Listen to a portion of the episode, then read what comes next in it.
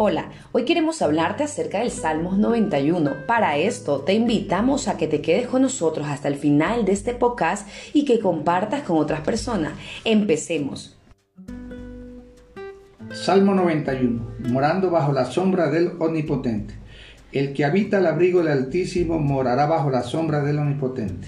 Diré yo a Jehová, esperanza mía y castillo mío, mi Dios, ¿en quién confiaré?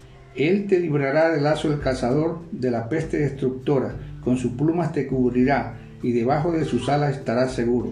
Escudo y adargue su verdad, no temerás el terror nocturno, ni saeta que vuele de día, ni pestilencia que ande en oscuridad, ni, mortandad que en medio del día destruya.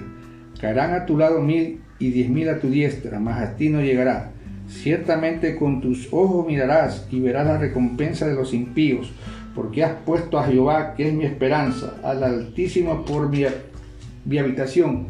No te sobrevendrá mal, ni plaga tocará tu morada, pues a sus ángeles mandará cerca de ti, que te guarden en todos tus caminos. En las manos te llevarán para que tu pie no tropiece en piedra. Sobre el león y el aspí pisarás.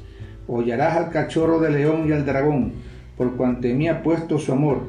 Yo también lo libraré. Le pondré en alto, por cuanto ha conocido mi nombre me invocará y yo le responderé. Con él estaré yo en angustia, lo libraré y le glorificaré. Lo saciaré de larga vida y le mostraré mi salvación.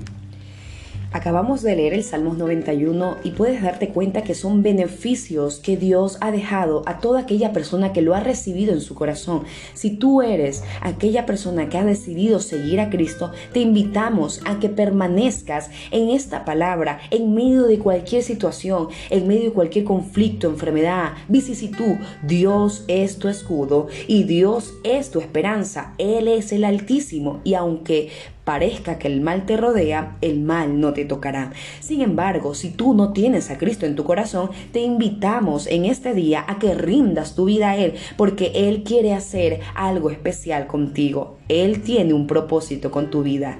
Que Dios te bendiga y que tengas la plena seguridad de que Él sigue cuidando a sus hijos.